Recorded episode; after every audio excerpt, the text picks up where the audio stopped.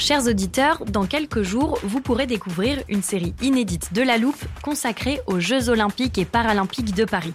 À trois mois de la cérémonie d'ouverture, on s'est demandé comment réussir ces JO. Les transports sont-ils prêts à affronter les milliers de touristes? Le dispositif de sécurité est-il suffisant? L'enthousiasme sera-t-il finalement au rendez-vous?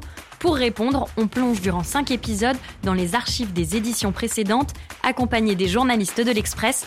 C'est à retrouver à partir du 13 mai sur toutes les plateformes d'écoute. I'm Sandra, and I'm just the professional your small business was looking for. But you didn't hire me because you didn't use LinkedIn jobs. LinkedIn has professionals you can't find anywhere else, including those who aren't actively looking for a new job but might be open to the perfect role, like me.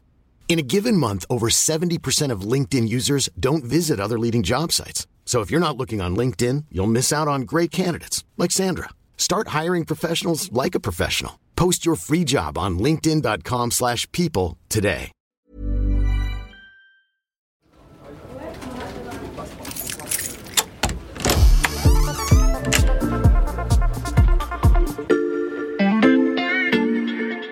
Salut, c'est Xavier Yvon. Bienvenue dans l'armoire de la loupe. Cette semaine, vous allez tout comprendre sur Les nouvelles routes de la soie. Le projet des nouvelles routes de la soie lancé par Pékin. Les nouvelles routes de la soie. L'Italie devient le premier pays du G7 à s'engager dans les nouvelles routes de la soie. Les nouvelles routes de la soie partent de Chine, direction Pékin donc, où vit notre correspondant Sébastien Lebelzik. Salut Sébastien. Salut Xavier. D'abord, si on dit qu'elles sont nouvelles, c'est parce qu'il existe une ancienne route de la soie qu'on appelle donc route de la soie, tout court.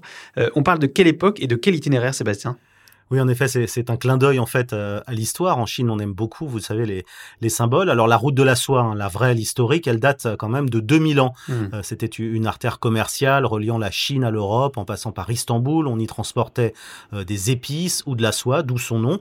À l'époque, les, les Romains étaient très friands de la soie chinoise et on transportait ces marchandises à dos de yak et de chameaux.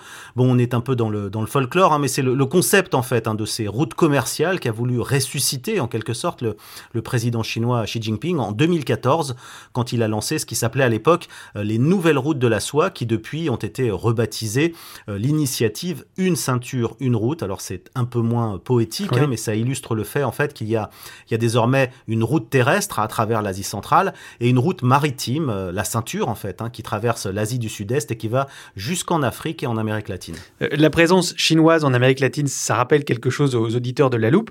Au-delà de la récupération d'un concept historique, euh, quelle est l'idée du président chinois avec ces nouvelles routes de la soie, Sébastien? Alors le principe, hein, c'est d'abord de dire que ce sont les infrastructures, euh, les routes, les ponts, les gares, les aéroports, euh, qui sont les éléments essentiels euh, du, du commerce mondial. En Chine, vous savez, on a l'habitude de dire que d'abord on construit une route Mhm. et qu'ensuite euh, viendra la richesse. Ça tombe bien hein, parce que beaucoup de, de pays du Sud manquent d'argent hein, pour financer les, les infrastructures.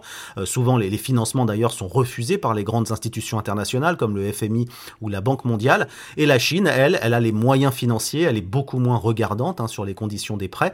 Et puis elle a aussi les moyens techniques, hein, puisque ces, grands travaux sont réalisés évidemment par des groupes chinois, selon des normes chinoises et avec des prêts chinois. Euh, C'est ce que euh, Pékin appelle en fait du gagnant-gagnant, gagnant pour elle parce que effectivement euh, tous ces travaux servent ses intérêts à long terme, mais aussi gagnant pour pour les pays puisqu'ils profitent du coup de ces infrastructures. Un schéma gagnant-gagnant qui ambitionne d'aller plus loin que la route de la soie historique, tu nous l'as dit Sébastien. Quels sont les itinéraires de ces nouvelles routes précisément? Alors, euh, au dernier comptage, euh, c'est plus tellement des routes, hein, c'est plutôt une, euh, une très très très large autoroute, hein, puisque il y a déjà 144 pays hein, au dernier décompte qui font partie euh, de ces nouvelles routes de la soie, dont euh, 18 pays de l'Union européenne, hein, Italie, Portugal et la plupart des pays de l'Europe de l'Est. On compte aussi 42 pays africains, une vingtaine de pays d'Amérique du Sud et à peu près tous les pays d'Asie du Sud-Est. On est un peu dans un, dans un terme valise hein, désormais, puisque tous les grands programmes de, de coopération et d'investissement de la Chine à l'étranger ont désormais euh, ce label hein, des, des nouvelles routes de la soie. Est-ce que ces routes vont jusqu'en France, par exemple? Non, parce qu'il s'agit d'abord, comme on l'a dit, hein, de grands projets euh, d'infrastructures ou de, de concessions euh, portuaires à très très long terme.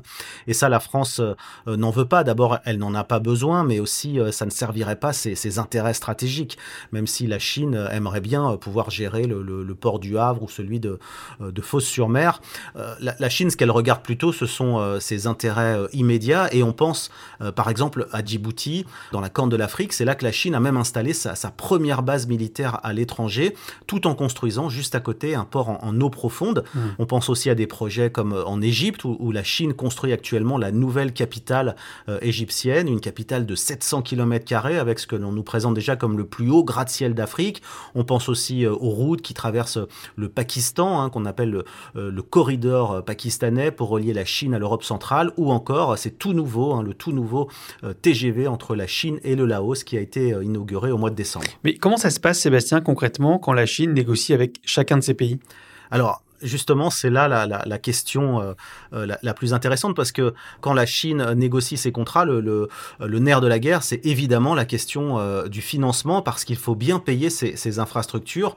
donc du côté des, Occidentaux, des Américains et des Français, on parle du piège de la dette, hein, car selon eux, la Chine prêterait beaucoup trop facilement à des pays pauvres, incapables de rembourser, avec la possibilité, hein, souvent c'est contractuel, de saisir les projets s'ils ne sont pas payés ou de prendre des concessions à très long terme parfois sur 100 ans.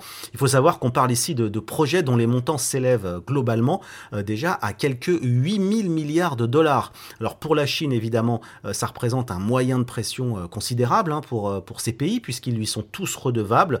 Les remboursements, d'ailleurs, peuvent se faire de toutes sortes de manières. Ils peuvent se faire aussi sous forme euh, de troc, matières premières, euh, donc pétrole ou gaz. Et puis euh, forcément, si c'est mal négocié par le pays, c'est pas toujours une, une très bonne affaire. Donc c'est un jeu assez dangereux. Et du coup, pour éviter que tous ces pays ne basculent dans ce piège de la dette, eh bien les États-Unis et l'Europe ont depuis peu lancé eux aussi des alternatives à ces routes de la soie, notamment en Afrique. Ça, on en fera peut-être une autre armoire de la loupe. Merci beaucoup Sébastien.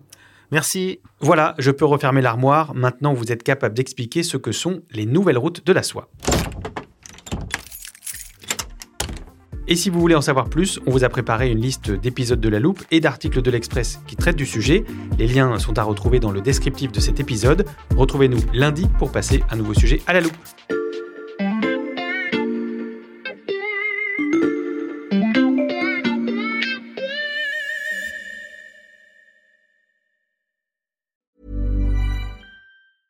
Even on a budget, quality is non-negotiable. That's why Quince is the place to score high-end essentials at 50 to 80% less than similar brands. Get your hands on buttery soft cashmere sweaters from just 60 bucks, Italian leather jackets, and so much more.